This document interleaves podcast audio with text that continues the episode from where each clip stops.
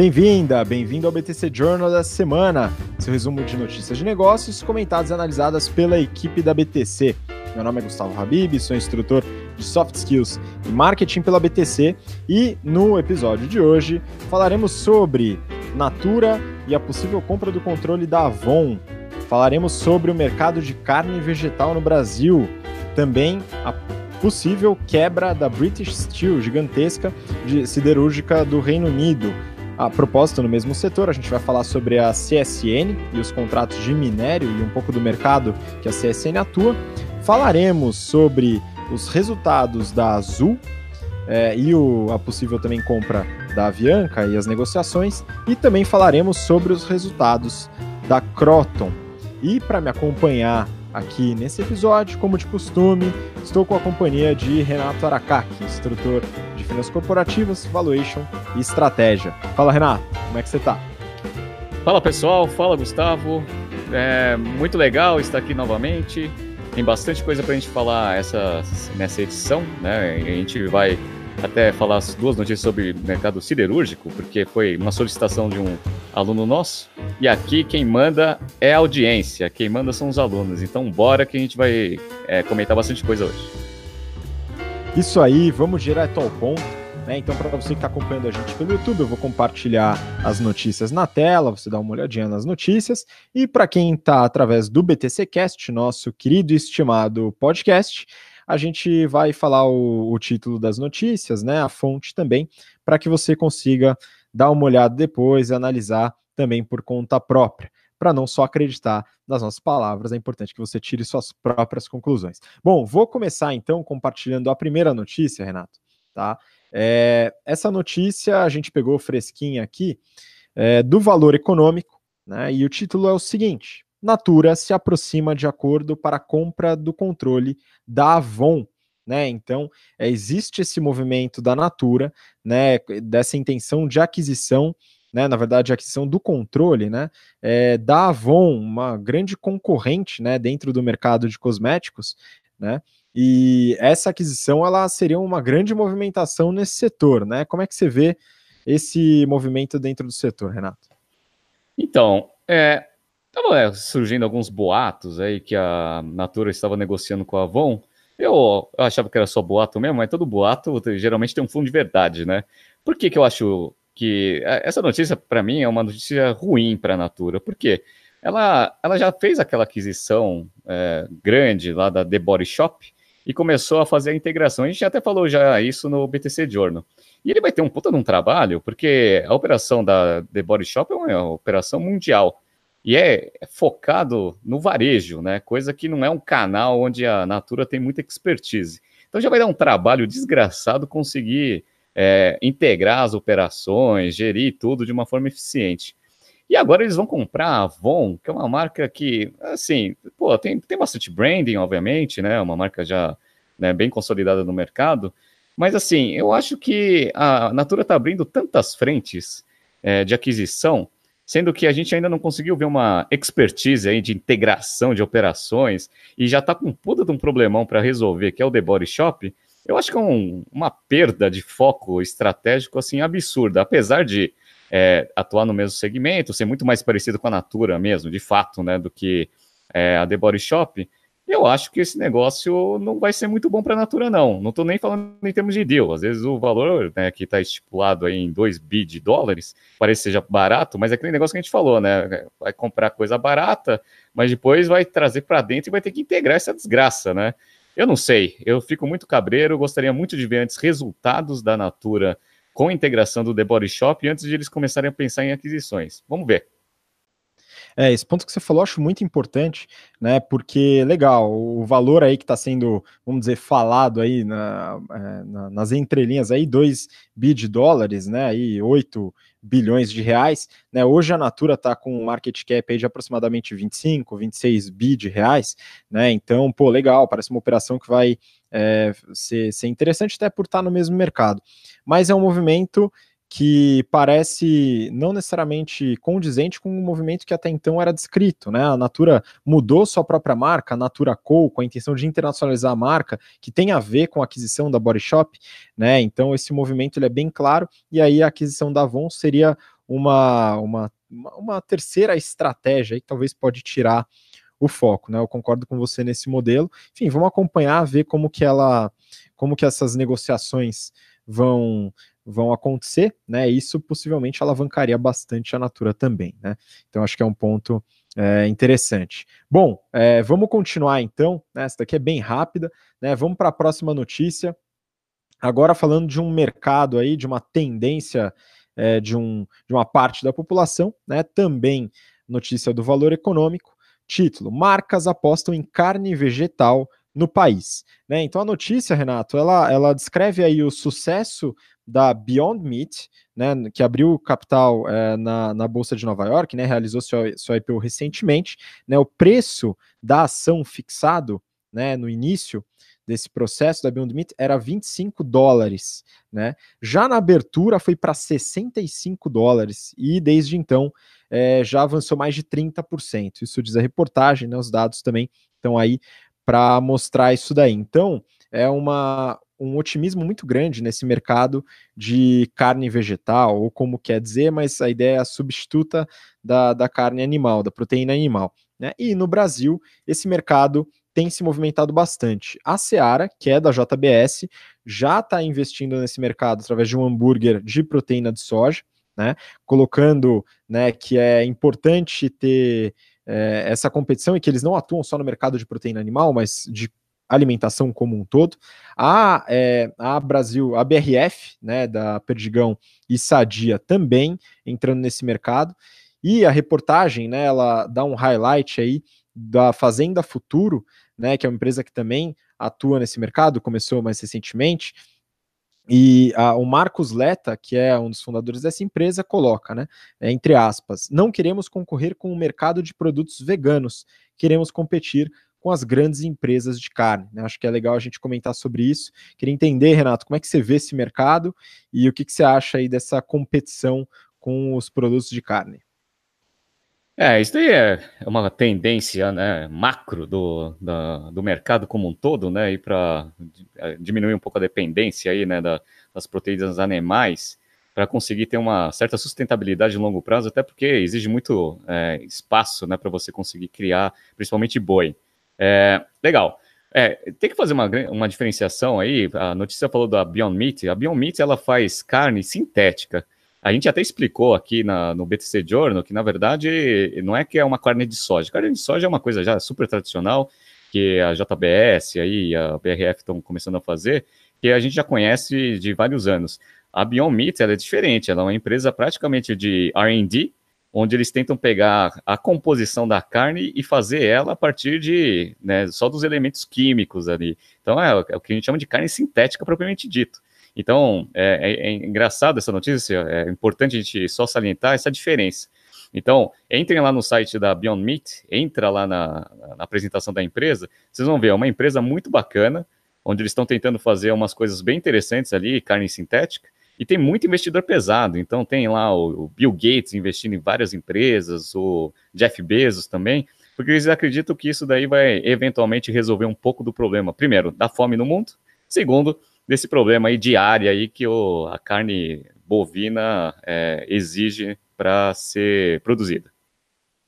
Exato, né? Isso que você comentou, achei até engraçado, né? Porque tanto a JBS como a BRF, né, nesse intuito de tentar participar do mercado mais com carne de soja, ervilha, etc., né? É, é uma inovação peronomútil, né? Então você vê a inovação mais no caso da Beyond Meat, né? Com a carne sintética, né? Então é realmente uma carne, né? Só que produzida sem a, a exploração animal, etc. No caso das empresas aqui no Brasil, né? Você tem essa inovação pela metade, né? Pois é. Então, é, aqui no Brasil é sempre assim, né? Existe, não é no Brasil, na verdade, né? No mundo é, é, é, assim. Existe lá uma onda de inovação, etc. E você tenta, né? Não ter todo o gasto da galera, né? Ir na onda e tentar entrar na, na hype aí da, das grandes notícias, né? Então, vamos ver, né? Quero ver a JBS e a BR Foods, BRF, abrindo centros de inovação, tentando fazer carne sintética. Isso que eu quero ver. Aí que a gente vai ver, inclusive, só para é, quem vai para os Estados Unidos, eu comi essa carne sintética. Você vai lá no Friday, TGI Friday, e tem um sanduíche que chama Beyond Burger, que é feito com essa carne da Beyond Meat. E, meu, parece carne de verdade mesmo, meu, dá até medo. Tem até sangue no negócio. Exato, né? O sangue de beterraba, né? Mas é, é importante que, que, esse, que essa inovação chegue no Brasil também, né? Mas realmente a carne sintética é uma tecnologia de ponta, né? E pelo que você falou, realmente é igualzinha aí, ou quase igual, à carne, vamos dizer, do boi, de fato. Né? Bom, vamos para a próxima então. Próxima notícia, a gente muda bastante de mercado, né? A gente trazendo aí os, as indústrias e as notícias que os nossos é, telespectadores é, pedem para a gente, né, que falando do setor siderúrgico, né, e até falando de uma empresa é, do Reino Unido, né, local que já, já estou com muitas saudades, inclusive, das férias, em breve vou tirar novas férias, né, quem sabe semana que vem. Enfim, voltando, valor econômico, título é, sem empréstimo, British Steel pode quebrar. Né, então a notícia fala dessa empresa, né, dessa siderúrgica britânica, gigantesca, né, que está é, enrolada, atolada em dívidas e entrando em concordata, né? Possivelmente ela vai quebrar aí, estão tentando salvar. Ela tem uma necessidade de um empréstimo de 75 milhões de libras, né? Quase 100 milhões de dólares, né? É, para poder arcar aí com suas, com suas obrigações mas está muito difícil essa negociação. E aí a discussão, Renato, que fica no Reino Unido, né, por essa empresa, e aí segundo a reportagem, né, que é uma tradução do Financial Times, tá, que o, que o Valor fez, né, a empresa, essa British Steel, é responsável por 95% dos produtos de aço feito para ferrovias. Então, ela tem uma importância estratégica né, dentro do, do Reino Unido. Né? Então, existe um certo rumor, uma possibilidade de nacionalização da empresa, né? E o, um outro ponto, né, que a empresa é muito grande, ela faz parte de um grupo muito grande também. Eu acho que você deu uma olhada, né, como que é a estrutura da empresa, né, Renato? Como é que você viu esse modelo aí? É, é, vamos falar um pouco dessa notícia só para dois aspectos, né? Primeiro que você não vai tirar férias logo não, porque você quase me ferrou quando você tirou férias, tá? Primeira coisa, tá? Segunda, só para deixar bem claro. Segunda coisa, é, a, esse mercado foi muito interessante a notícia, porque ele fala que é isso daí é uma uma das consequências do Brexit, né? Porque aí, obviamente, está com todo esse rumor de mercado que é, o Reino Unido vai sair lá da União Europeia, etc. Beleza. Só que assim, analisando como foi feita opera a operação, de fato, né, você percebe que esse negócio é uma desculpinha desfarrapada. Por quê? Primeiro, é, ela, essa operação ela foi, ela era de uma empresa, um grupo gigantesco indiano que chama Tata. E aí eles compraram lá um monte de usina siderúrgica, criaram lá a Tata Steel, e eles compraram o negócio, deu dois, três anos, já viram que o negócio era uma desgraça. Por quê? Porque o mercado siderúrgico está ruim. Porque o, a, com a, o desaquecimento ali da, da economia é, chinesa, desaquecimento assim, antes crescia dois dígitos, né? Então os caras crescem pra caramba, mas não é dois dígitos. Aí você começou a ter uma oferta de aço, até porque eles criaram várias siderúrgicas, muito grande no, no, no segmento. Então, quando você tem muita oferta né, e a demanda ela não, não aumenta, obviamente o preço cai. E aí o que aconteceu? Esse mercado siderúrgico está passando por uma situação é difícil, já não é de agora, já faz umas é, quase uma década e meia. E aí o que aconteceu? A Tata foi lá e vendeu. Só que aí quem comprou? Quem comprou foi um fundo private equity chamado Grey Bull. E aí eu falei assim, porra, o que, que esse fundo private equity está comprando uma operação de siderurgia, né? Aí eu falei assim, ah, bom, provavelmente para fazer uma operação de M&A para vender para alguém, é, provavelmente, né? Mas não, eles compraram, tentaram gerir o negócio, obviamente geriram né, de uma forma bem ineficiente, tanto é que a situação da empresa está assim, agora estou pedindo ajuda para o governo. Aí o governo, a vontade que dá, obviamente, é falar assim: meu, você comprou, especulou em cima do ativo, agora quebra, né? Só que esse ponto que você falou é extremamente relevante. Os caras são os maiores empregadores lá do Reino Unido, tanto de forma direta quanto de forma indireta, né? Porque tem muito fornecedor, etc. Agora, o governo, né, fora todos os problemas com o Brexit, agora está com esse pepino aí para resolver. É, infelizmente, até para não dar uma lição, né, para esse fundo private equity, para o mercado financeiro como um todo, né, para não ficar especulando aí com empresas, né, provavelmente o governo vai ter que ajudar, porque isso daí vai impactar diretamente ali na, no bem-estar da população. Mas dá vontade de ver esse negócio quebrar, né, e o private equity zerar o, o, o resultado desse negócio, né, tem um puta de um prejuízo. É isso aí, a gente fala já uns jornais passados, né, da importância da perenidade do negócio. Para você que não viu o jornal da semana passada, a gente fala da importância do lucro, né, até para poder sustentar o negócio a longo prazo, né. Mas é interessante porque você comentou, né, o, a Tata Steel, né, do grupo desse conglomerado indiano, Tata Group, né, que vendeu a operação de siderurgia para a Grey Bull, né? Isso foi a, a, o nascimento da British Steel foi 2016, né? A partir dessa operação.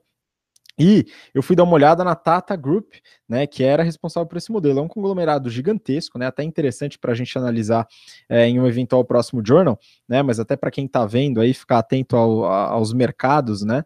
Esse grupo indiano, ele é dono de uma série de redes de hotéis, de consultoria, é dono também da Jaguar Land Rover, né? E depois eu queria até que você comentasse um caso que a gente trabalha em aula, né, Renato?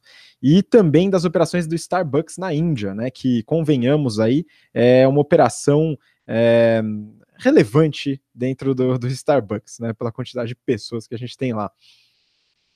É, no GRU, na, na, nossa aula de estratégia, inclusive estamos tendo né, a disciplina de estratégia em todas as turmas, a gente fala sobre um tema que chama estratégia de diversificação. Esse grupo Tata, ele é o caso clássico né, de estratégia de diversificação, porque eles atuam em vários segmentos. É, uma coisa interessante, né, quando você falou lá da Land Rover, é, o, algumas empresas americanas, principalmente na crise né, de 2008 e 2009, várias empresas começaram a ficar com, com baixa rentabilidade, precisando gerar caixa. E uma das coisas que eles fizeram foi começar a vender ativo. Então, a Ford, ela vendeu a Land Rover né, para esse grupo Tata, e, e, e, alguns grupos indianos também compraram outras marcas também, né? Então, isso aconteceu muito, até o Brasil se beneficiou bastante, né? Porque vários private equities brasileiros compraram operações grandes lá no, nos Estados Unidos também, mais ou menos nessa mesma época. E a gente fala sobre exatamente este caso lá na nossa aula de marketing que você que ministra, né? Então a gente fala muito sobre análise de portfólio, portfólio de produto, portfólio de marca. Então é bem interessante esse tipo de, de, de análise que a gente faz né, na, no, no GBP, porque ele, né, ele se mostra assim bastante eficiente quando uma empresa aplica de forma correta, né? A gente até muda o nome dos casos, né? A gente usa aqueles nomes criativos, né? A gente chama Saburo, né? O nome, né? Que é para todo mundo achar que é Subaru, mas não é, né? É, da Land Rover. E a gente fala muito da, da, BMW, né? Que tinha esse negócio, depois foi passado lá para um monte de gente. E esse negócio virou é, agora da, do grupo Tata. Interessante isso, né? É um grupo gigantesco, atua em vários segmentos. Estratégia de diversificação, a gente vai ver daqui duas semanas na, na aula de estratégia. Muito bom. Enfim, a gente no final do jornal faz o jabá, mas para você que ainda não fez o General Business Program, né, todas essas operações, estratégias são minuciosamente explicadas e você também participa dessas operações em sala de aula através dos cases práticos que a gente desenvolve. Bom, vamos seguir para a próxima notícia, que também é desse mercado, mas agora uma notícia tupiniquim. Tá, a gente pegou do valor econômico. Título: CSN negocia contrato de minério com chinesa CITIC e Min Metals, tá? Então a notícia fala sobre essa, esse possível contrato gigantesco que a CSN pretende levantar, né? A Companhia Siderúrgica Nacional, que não é um contrato de siderurgia, né? É um contrato de mineração. Então, é, fica interessante aí da gente tentar entender um pouco mais a atuação da CSN hoje no Brasil, né?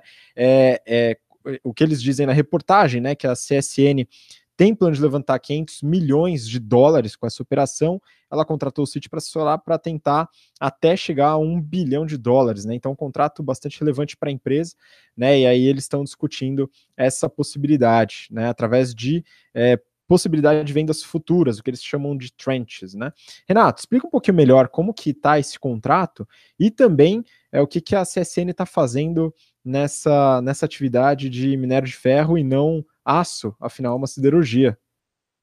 Vamos lá. É, é, interessante a gente comentar sobre isso, porque a gente comenta um pouco sobre esse setor de siderurgia também nas aulas, e aí foi até daí que eles pediram para a gente fazer uma análise de alguma empresa. Então a gente vai fazer rapidamente a CSN, ela foi fundada em 9 de abril de, de 41, então 78 anos aí de, de história, e ela foi fundada lá no governo de Getúlio Vargas, então é uma estatal. E aí foi privatizada lá no plano de privatização, começou lá com Collor, e aí a gente já conhece um pouco da história do negócio.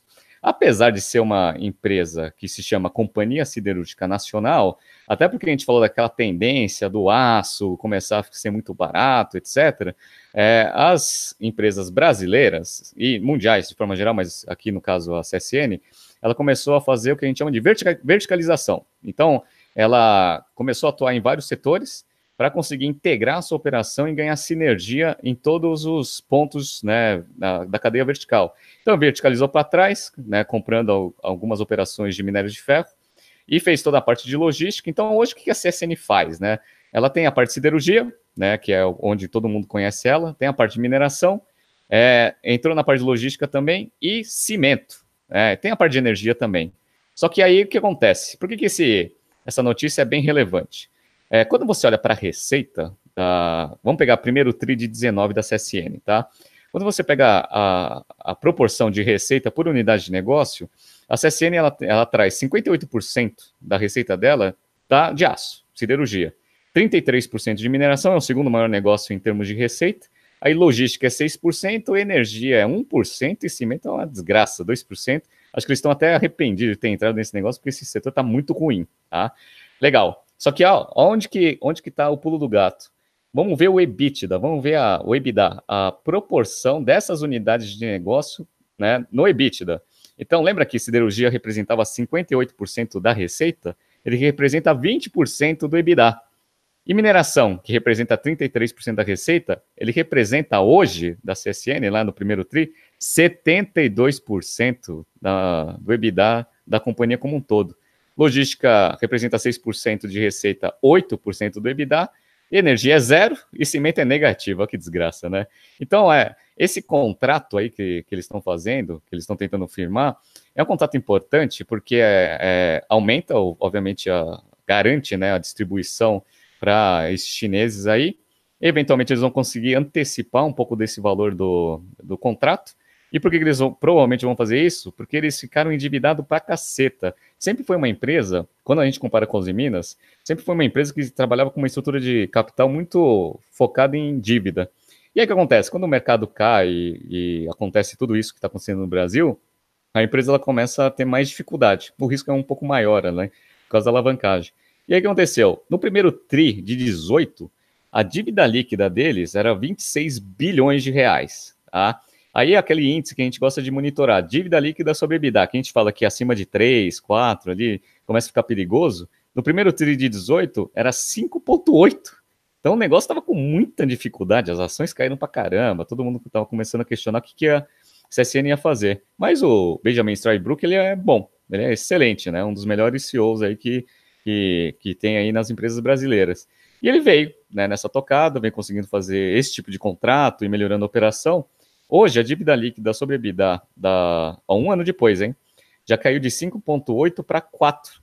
Então, ele está indo numa tocada boa. Se ele conseguir firmar esse contrato, antecipar né, o recebimento disso aí com banco, com veículos financeiros, ele consegue até aliviar isso daí ainda mais. E aí começa a ficar já num nível mais saudável, um pouco mais tranquilo. Já está muito tranquilo, tá?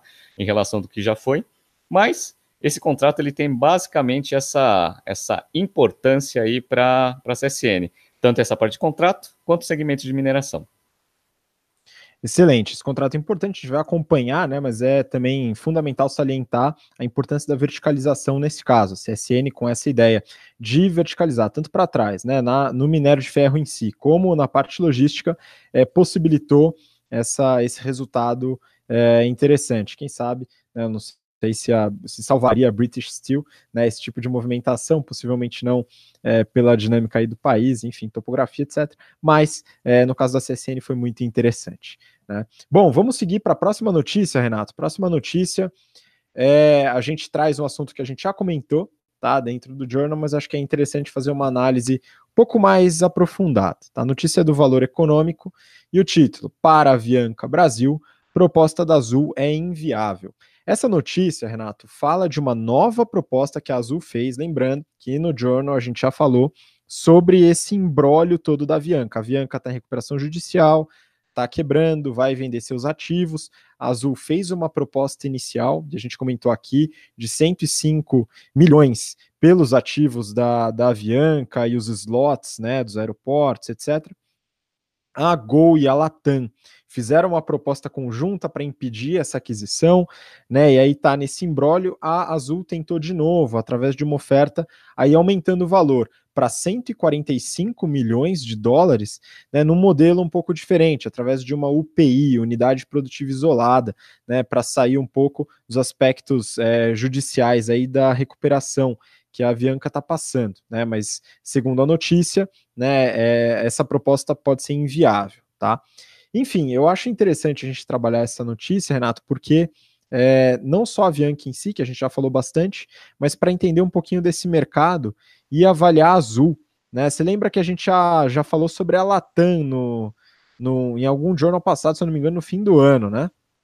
Sim, lembro sim. Foi é, até interessante, porque a gente viu todas as linhas de despesas, como que ela impacta ali no resultado e a grande importância ali do dólar, né? Principalmente na parte de combustível, que é que eu acho que é importante nesse segmento. Uma, uma coisa é, fora um pouco da, da, da, notícia, mas que na verdade tem a ver, é a parte de estratégia que a gente ensina também lá nas nossas aulas de, é, do GBP, que é o quê? É, a gente fala assim de barreira de entrada. Uma barreira de entrada a gente chama de retaliação. O que é retaliação?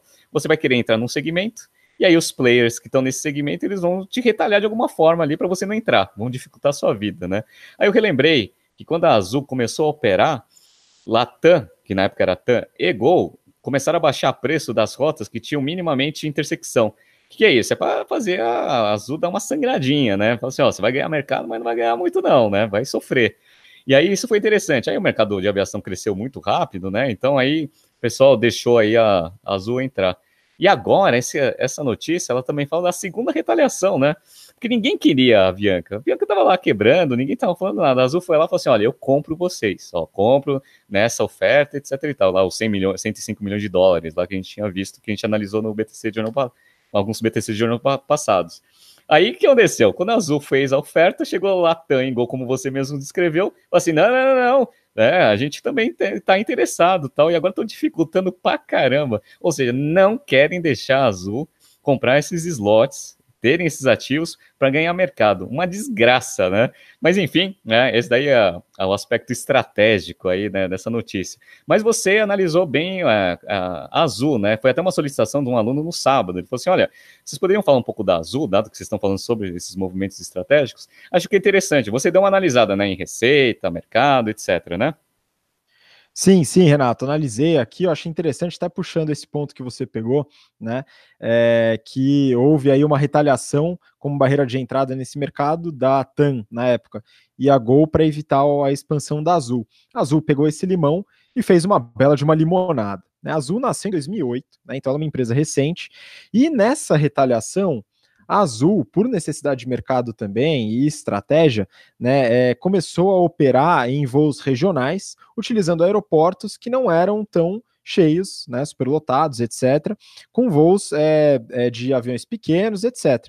Né? Então, foi até um dos grandes responsáveis pela popularização e internacionalização do aeroporto de Viracopos, em Campinas. Né? Mas, enfim, como que a, nasceu em 2000, 2008, né? Então bastante recente. E como que ela está hoje, né? Se a gente falar de, de número de aeronaves, né? Hoje a Azul tem operando 125 aviões, né? Desses 125, 63 são E-Jets da Embraer, né? São aviões para esses voos regionais da Embraer. 33 são ATR, são aviões de turbo-hélice, também para voos regionais. Eles têm dois cargueiros, né? E o restante, né, para completar os 125, são é, Airbus A320 para voos internacionais ou entre destinos com maior lotação. Tá? E também utilizando Congonhas, Viracopos, é, Galeão, Santos Dumont e outros aeroportos é, mais populares no Brasil. Tá? Ah, no ano de 2018, a Azul fez por dia 821 voos. Tá? Por dia é, para 110 destinos. É a companhia aérea mais espalhada no Brasil, tá? Opera em mais aeroportos e com mais conexões, né? mais linhas aéreas. É, falando do mercado de aviação, né? Falando aí dos, dos concorrentes também. O líder de mercado hoje é a Gol nos avi na, na, na, aviação nacional, com 36% de market share.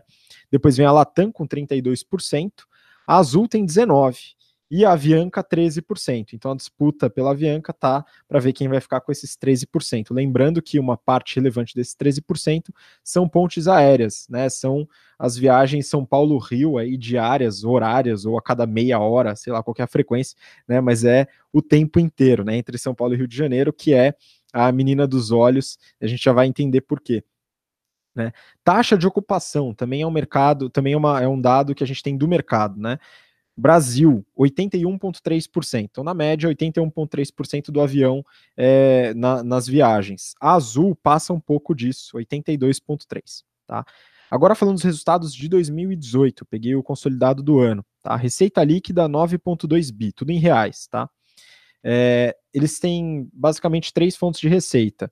95% desse, dessa receita vem do transporte de passageiros. Os outros cinco estão distribuídos aí entre é, é, transporte carga, a, o plano de, de, fidelidade, né, o Tudo Azul e outras receitas é, irrelevantes dentro do resultado. Tá? Lucro operacional, ajustado que eles colocam, é 808 milhões, tá? Então eles têm uma margem operacional razoavelmente baixa, né, típica do mercado aí, 8,8%. A receita teve um aumento em relação a 2017, de 18,4%. O lucro operacional teve queda de 4,7%. Por quê? Tá?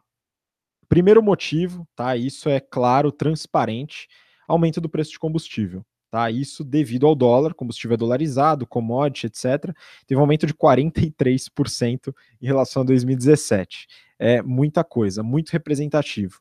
O segundo que aumentou muito foi leasing, né? Então, é, eles não têm o modelo, eles não compram aeronaves, né? eles têm os contratos de arrendamento, né? O leasing das aeronaves aumentou 27,8%, porque também tem muita coisa em dólar e também é, negociação com fornecedores, né?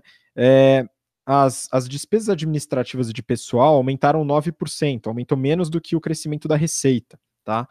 E onde eles reduziram mesmo despesa foi em materiais de manutenção e reparo, redução de 11,2%. Renato, eu não sei você, mas essa é a linha que eu não gostaria que eles reduzissem despesa.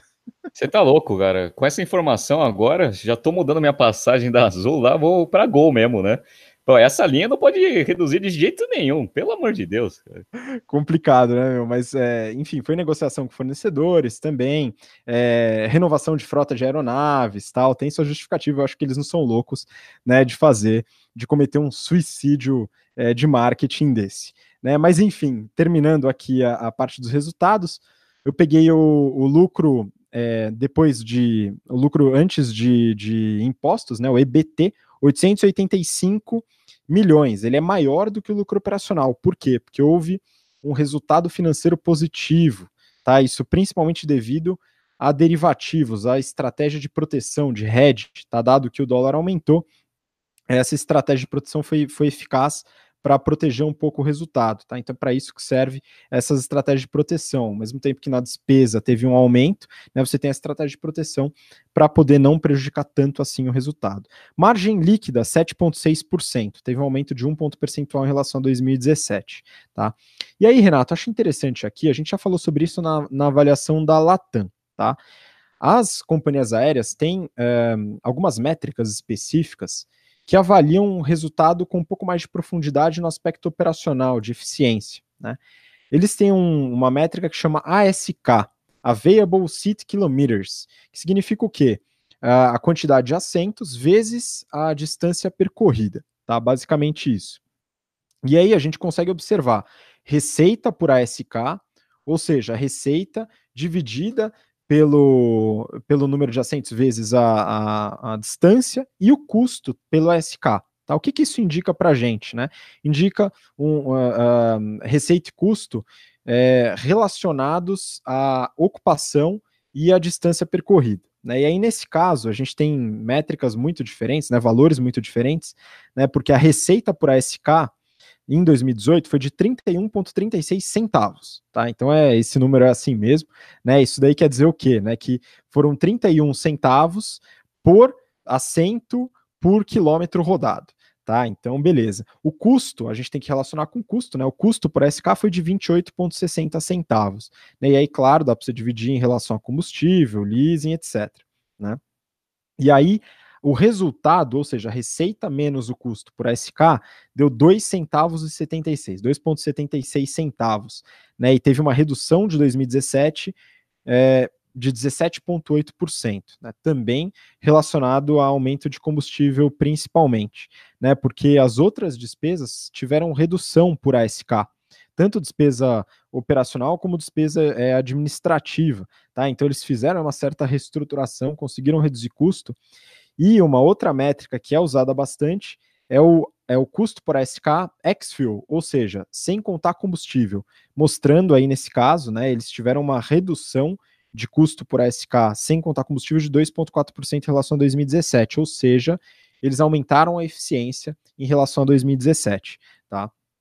É, então, essas métricas são importantes por quê? Porque ela não pega só a receita, ela associa a receita com taxa de ocupação e também com tarifa média por passageiro, né, que aumentou em relação a 2017. Era de em torno de 360 reais, hoje está 377 reais, tarifa média por passageiro, tá? Para finalizar os dados, alavancagem. É, a empresa está razoavelmente alavancada, né? Dívida líquida por EBITDA 4,2, né? Aí eles divulgam o, no resultado oficial, né, no site RI, o perfil da dívida. A grande parte da dívida ela vence depois de 2023, então tem um perfil de longo prazo, apesar de uma parte relevante vencer em 2020, tá? E eles também falam do custo médio da dívida, então isso é importante, porque a gente fala de dívida, alavancagem, etc. Mas o importante é que essa dívida gera um custo, né? Que são os juros aí da dívida que você coloca, né? Ou o custo de capital interno. Né, e o custo médio da dívida em reais, né? Dívida é, em reais 6,8%, né, um pouquinho acima da taxa Selic, e custo médio da dívida em dólar, 5,3%. Né, então é importante também fazer essa análise, a gente fala sobre isso tanto em finanças corporativas como em análise de investimentos. Né, a dívida em dólar, em grande parte das vezes, devido aos juros brasileiros serem exorbitantes, né, as dívidas em dólares têm uma taxa menor, mas você está sujeito a variações de câmbio. Né? Então, é, o que eu vi, Renato, é que é uma empresa bem estruturada, né, tem resultados é, interessantes para o setor, para o mercado, e a Latam e a Gol têm todo, toda a justificativa para ficarem preocupados caso a, a Azul realmente adquira os slots da Avianca. É, isso daí é uma coisa bem interessante, né? Porque esse mercado é um, muito concentrado, né? Por isso que os preços das passagens aqui no Brasil eles são um absurdo. É, e esse mercado ele vai começar a ficar bem bagunçado da, de agora para frente. Por quê? Porque lá no Congresso eles já aprovaram um, uma, uma lei lá que antes era o seguinte: é, capital estrangeiro não podia representar mais do que 20 ou 25% das companhias aéreas, porque eles achavam que era estratégico, etc. Né? Só que agora não, pode ser 100%. Isso abre o mercado para a entrada de novos players, né? Então, algumas empresas internacionais que queiram se estabelecer no Brasil e começar a competir com TAM, Latam, é, Gol e Azul, agora não tem mais nenhuma restrição em termos de regulação. Obviamente, esse mercado ele é, ele é meio, meio ruim, né? Porque todo ano a gente vê uma empresa ou várias empresas aí de aviação no mundo, né, quebrando. Mas, como o mercado brasileiro ele é um mercado que está consolidado em dois grandes players, se alguma empresa aí quiser entrar low cost para conseguir é, abocanhar um pouco de market share, tá aberto o mercado. Vamos ver se esse mercado melhora. E aí, meu, todo mundo que atua aí, aí é Latam, Gol e Azul, vão começar a sambar. Por quê? Porque tem umas empresas muito boas, inclusive, né, não sei se você chegou a ver lá no, no Reino Unido, né, tem a famosa EasyJet e tem a Ryanair, né, que são duas companhias que trabalham com um preço de tarifa, assim, baixíssimo, mas com uma eficiência operacional absurda. Tanto é que o ROIC da Ryanair, se eu não me engano, é o maior ROIC das empresas de aviação europeias, né? Então, se uma dessas começar a entrar, a gente vai começar aí, é São Paulo, Rio de Janeiro, 50 reais, né? Vamos ver se isso daí acontece, né? Brincadeira. Não, não, isso é importante, né? E quando você fala da EasyJet e tal, eles têm resultado por ASK muito altos. Né? Então é isso que a Azul buscou fazer e conseguiu fazer, né? Por isso teve esse crescimento de receita para a SK, né?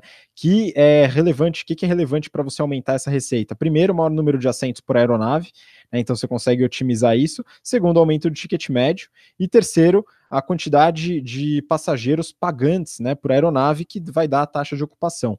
Né? Então, quanto mais ocupado, maior número de assentos, né, e maior o ticket médio, você consegue essa otimização né, dentro dessas companhias. A Azul fez isso muito bem aí no ano de 2018, então parabéns aí para os executivos, pessoal da operação aí, que o pessoal acho que, que fez um bom trabalho aí dentro da Azul. Bom, vamos seguir para a próxima, então, última notícia do dia, Renato, vou compartilhar aqui com, você e com o pessoal na tela. Essa daqui eu peguei da época negócios, tá? Lucro da Croton cai 47,4% e atinge 250,1 milhões no primeiro TRI. Né, o subtítulo EBITDA aumentou 12,5 para 750,8 milhões. Então a notícia, né, ela fala do resultado da Croton e aqui é interessante, Renato, que a Croton passou por uma é, aquisição recente. Né, ela comprou a operação da Somos Educação e aí você deu uma analisada com profundidade aí nos resultados e tal e até na, na operação como um todo. E acho que é importante entender por que essa redução do lucro, né, o aumento do EBITDA, e o quão importante para a Croton é essa aquisição. Né? Então, você deu uma olhada, né? Como é que estão aí os, os resultados da Croton e como é que ela surgiu, né? Acho que é legal contar um pouquinho da história também. Sim, e é um mercado que, é, obviamente, está na cara da gente, que a gente gosta bastante, que é esse mercado de educação. E a Croton é o maior player mundial né, de educação em termos de quantidade de alunos. Então, é, é uma, uma história bem interessante. E ela começou lá em 1966 é, com um cursinho pré-vestibular, você acredita? Um cursinho pré-vestibular lá em Belo Horizonte. É, virou essa, esse monstro da educação aí, que é a Croton, né, uma empresa gigantesca. Então, ela foi passando por várias aquisições, ela foi muito beneficiada aí pelo FIES, que a, atualmente ele está secando, né, se é que já não secou, e agora, né, agora a Croton está vendo métodos aí para continuar é, expandindo seus negócios e aumentando a rentabilidade. Bom, é, eles tentaram fazer a aquisição da Anhanguera, não, eles compraram a Anhanguera, né, e fizeram, é, tentaram fazer a aquisição da, de uma outra, um outro grande grupo que me, me, me esqueci agora, depois você fala porque eu sei que você sabe, né, e o CAD não deixou. Por quê? Porque ia existir uma concentração muito forte ali em ensino superior. Então, obviamente, eles tiveram que ir mantendo né, o foco em educação e ir para o K12 ali, que é ensino médio e ensino fundamental. E eles fizeram essa aquisição da Somos lá no ano passado, que era da Tarpon, que estava precisando vender esses ativos, até porque ela está muito é, posicionada em BRF, né, que a gente percebe que não está indo muito bem. Então, vamos ver. Esse primeiro resultado é legal porque a gente compara o pré, é, pré-aquisição, que é o primeiro tri de 18, com pós-acquisition, que é agora esse primeiro TRI de 19. É, a receita. Só, só, um ponto, Renato, aí para esclarecer antes do resultado, né? A tentativa foi de compra da Estácio, né? Que é outro Estácio. conglomerado gigantesco aí de, de ensino superior, né? Houve a compra, mas o CAD foi lá e vetou. Então não ocorreu, né? Eles não conseguiram expandir no, no ensino superior, né? E aí buscaram aí a aquisição da Somos para atingir outros mercados, né? Bom, continue aí. Bom, não, muito obrigado, porque me fugiu o nome da, da empresa. Mas vamos lá. É, a receita bruta da Croto como um todo, ela aumentou 32%. Ela foi de 1,7 bi para 2,3 bi, receita bruta. Receita líquida foi de 1,8 é, foi de 1,3 para 1,8, né? Que é, até a notícia fala, o crescimento aí de quase 35%. E o EBITDA também cresceu. Qual que é o problema? O problema é que quando você olha margem, ou seja, rentabilidade operacional, você vê que cai, cai bastante. Ó. A margem bruta ela passou de quase 84% no primeiro TRI de 18 para 76,6% no primeiro TRI de 19. Consequentemente, o resultado operacional, a margem operacional também caiu, foi de 56% para 47,8%, uma queda aí de 8 pontos percentuais. E isso daí, obviamente, se refletiu no EBITDA. Em termos absolutos, ele cresceu mesmo, assim como diz a notícia, né? Ele foi de 667 para 750. Só que a margem EBITDA foi de 48,9 para 40,9, ou seja, 8 pontos percentuais. O que ele perdeu ali em, em, resultado operacional se refletiu, obviamente, no EBITDA. E aí, obviamente, isso daí cai também lá para o lucro líquido, né? Então, o lucro líquido ele foi de é, 466 milhões para 250. Em termos absolutos, ainda continua um belo de um resultado. Em termos de margem, esse negócio começou a dar uma corroída. E olha que interessante, agora vamos ver o efeito ali da, da, da entrada da Somos no resultado.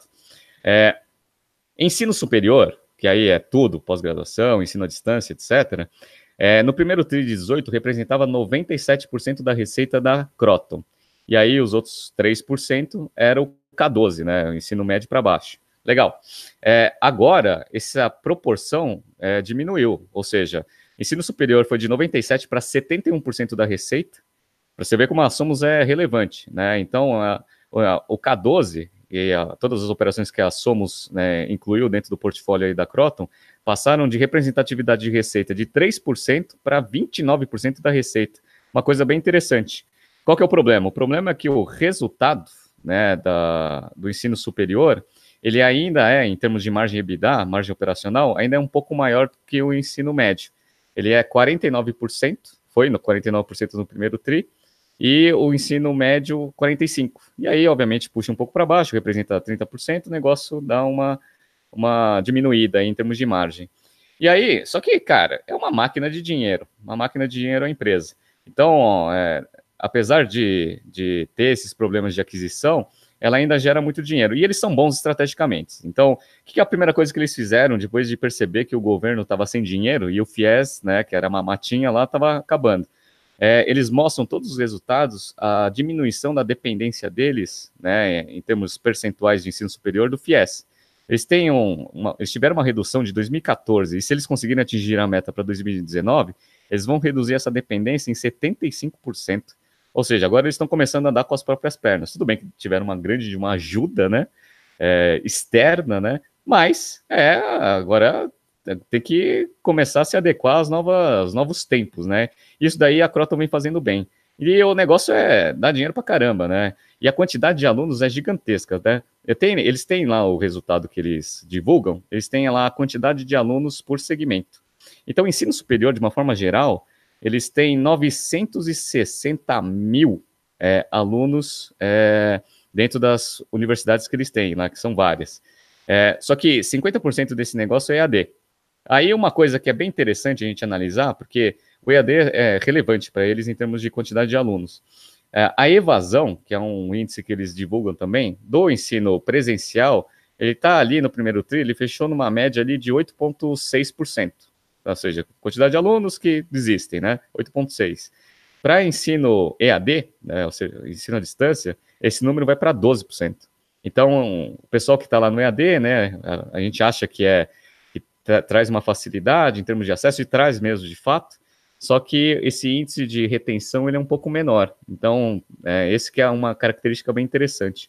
Então, ó, a Croton tem lá quase um milhão de alunos no ensino superior. Sabe quanto que a, a Somos adicionou de quantidade de alunos só com K12, adicionou 1 milhão e 300 alunos no, no, primeiro TRI, ou seja, mais do que dobrou a quantidade de alunos, sem contar as outras operações, porque a, a, a Somos tinha também é, cursinho para vestibular, tinha um monte de coisa e tinha a escola de inglês lá, a Red Balloon. A Red Balloon tem 25,8, né, 25.800 alunos é, matriculados.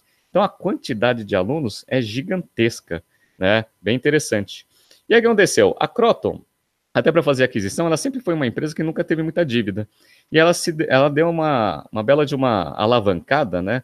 A dívida líquida deles foi de né, negativa, ou seja, eles tinham mais caixa do que dívida, para uns 5 bi mais ou menos de dívida líquida. Você acha que é muito? Cara, os caras têm um EBITDA anual de mais ou menos uns 3 bi. Então é, é, é alto, mas é bem fácil de gerir. Então, dado que esse negócio é uma máquina de dinheiro, apesar da, da preocupação do mercado, e é por isso que as ações da Croton vêm caindo bastante, é, dado que essas margens vêm caindo bastante, é, é saber se essa, esse nível de rentabilidade vai se manter no longo prazo. A dívida eu acho que não é um problema, né, porque a empresa ela consegue né, sanar bem esse negócio, mas o futuro da Croton é um futuro meio incerto. É assim, é a maior, é a maior instituição de ensino do Brasil e do mundo. Então, em termos de escala, ela sai na frente de todo mundo.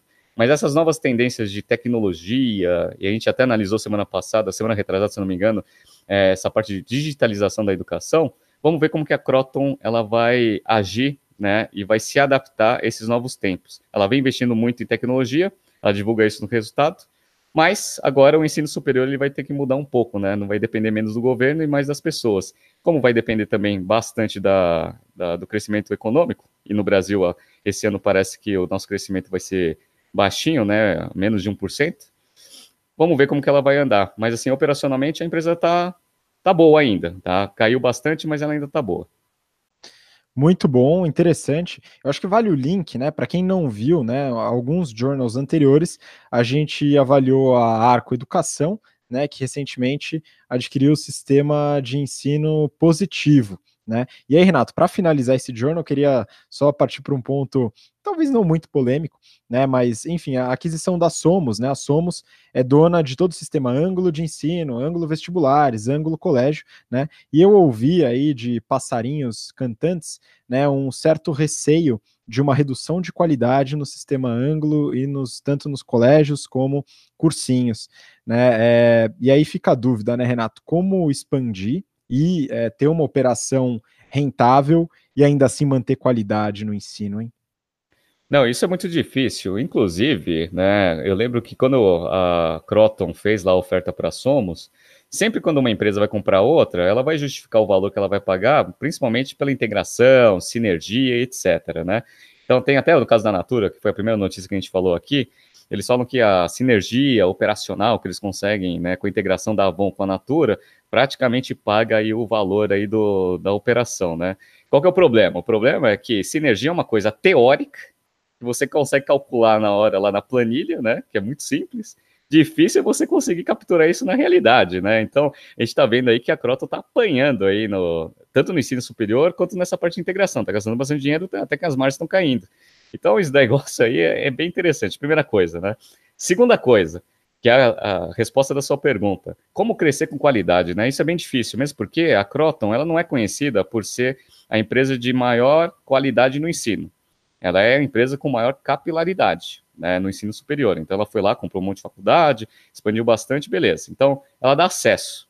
A qualidade é questionável, mas assim, dá acesso já, já para quem tem pouca oferta já é ótimo.